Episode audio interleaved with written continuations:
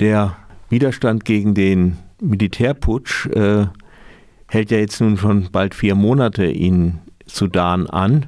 Kannst du mal kurz ja. für unsere Hörerinnen, die es sicher sich nicht exzellent auskennen dürften, erklären, was im Moment die Lage ist?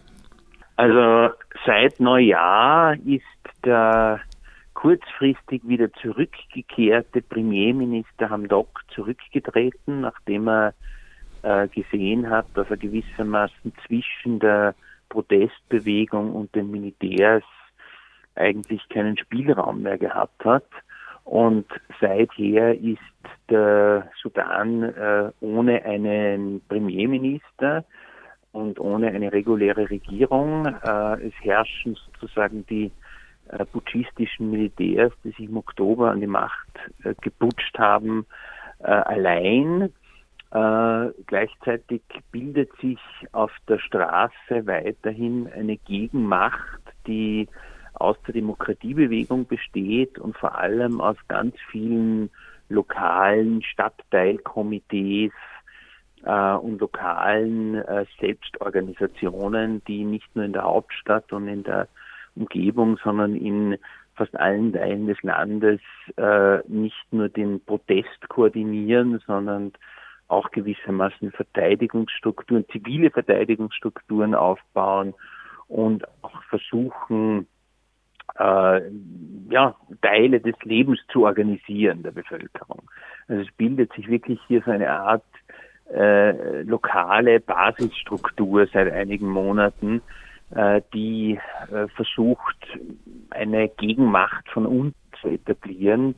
Äh, aus Sicht der Demokratiebewegung ist es so, dass die Zeit für Gespräche mit dem Militär vorbei sind, wollen nicht wieder einen Kompromiss, bei dem das Militär dann äh, jegliche, jegliche Macht weiterhin in den Händen äh, eine Machtteilung wieder zu beenden, sondern sie wollen, dass die Militärs sich von der politischen Macht zurückziehen und die Hand, äh, also die, die, die Macht vollständig in die Hände einer zivilen Übergangsregierung gelegt wird. Du sagst so, die äh, lokalen Komitees äh, organisieren so etwas das tägliche Leben. Kannst du das ein bisschen näher ausführen, was die machen? Ja, diese Strukturen gibt es eigentlich schon seit der Protestbewegung gegen das Militärregime von Umar al-Bashir. Also das ist eine sehr breite Bewegung von sehr unterschiedlichen Personen, die auch äh, unterschiedliche Organisieren. Äh, Im Wesentlichen geht es darum, dass in den verschiedenen Stadtteilen der Dreistadt, also der Hauptstadt mit der mehr oder weniger zusammengewachsenen urbanen Region mit Omdurman und Bahari, aber auch in vielen anderen Kleinstädten des Landes äh, lokale Basiskomitees gewissermaßen äh, die Proteste organisieren. Da sind auch sehr viele Frauen äh, drin organisiert. Äh, die organisieren aber auch teilweise junge Leute, die wirklich auch auf das jeweilige Viertel achten, äh, dass dort nicht Todesschwadronen des Regimes unbemerkt hineinkommen und Leute verschleppen können. Also es gibt wirklich gewissermaßen äh, lokal da ein, eine, eine Gemeinschaft, die auch davon profitiert, dass die sudanesische Gesellschaft eine ist, die sehr stark auf persönlichen Kontakten noch basiert, wo man wirklich auch merkt, wenn äh, Personen in Stadtviertel kommen, die man bisher nicht gekannt hat und wo es dem Regime schwer gemacht wird, äh, Leute zu überwachen, zu verschleppen oder gar zu töten. Mhm. Und diese Fälle gibt es, diese Tötungen? Ja, es äh, gibt Fälle, wo Leute verschwinden. Es gibt aber vor also die meisten Toten gibt es allerdings äh, noch immer bei den Demonstrationen selbst, wo teilweise gezielt Scharfschützen einzelne Demonstranten äh, erschießen. Also es gibt eigentlich jetzt äh, in den letzten Wochen immer so ungefähr zweimal in der Woche eine Großdemonstration oder Großdemonstrationen und äh, da gibt es fast jedes Mal einige Tote. Mhm. Und äh, ja, was ist so das Moment, was, was so die Leute auf den Straßen hält? Also man kennt das ja bei Protestbewegungen, äh, auch in anderen Ländern, da geht es mal eine Weile lang hoch her und irgendwann mal haben sich die Leute auch wieder verlaufen.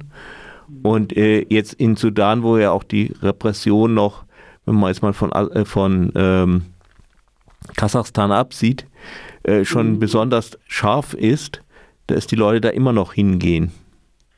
Ja, das ist sicher das Bemerkenswerteste, dass jetzt äh, seit dem Militärputsch äh, eigentlich vier Monate vergangen sind und die Proteste nicht schwächer werden. Und wenn man die gesamte äh, Zeit eigentlich der Revolution dazu zählt, äh, haben wir gewissermaßen jetzt seit äh, über zwei Jahren äh, Proteste mit kleinen Unterbrechungen. Ähm, und äh, was hier wirklich entstanden ist, ist eben das, was ich jetzt vorher als Gegenmacht von unten bezeichnet habe. Äh, das sind eben nicht nur Protestbewegungen, sondern das sind Versuche, einen völlig dysfunktionalen und ausschließlich autoritär auftretenden Staat durch äh, ja durch lokale Rätestrukturen von unten gewissermaßen noch zu ersetzen. Und das ist, äh, wenn man so will, auch das, was noch Hoffnung gibt in dieser Situation, dass hier wirklich neue äh, basisdemokratische Strukturen im Entstehen begriffen sind, die äh, wohl auch, wenn wieder einmal ein Kompromiss gefunden wird, äh, weiter existieren werden und die auf jeden Fall darauf achten würden, dass äh, diese Revolution weitergeht. Äh, ob ein Kompromiss überhaupt findbar ist, ist allerdings eine andere Frage. Äh, die Protestbewegung will sich jetzt eigentlich nicht mehr auf äh, faule Kompromisse mhm. einlassen und Vermittlungsversuche etwa durch den deutschen Orientalisten Volker Bertes sind äh, bisher von der Position sehr skeptisch gesehen worden, weil sie eigentlich sagen, die internationale Gemeinschaft will uns quasi zu einem Tisch mit äh, den äh, Diktatoren zwingen und wir wollen, dass die in die Kasernen zurückgehen.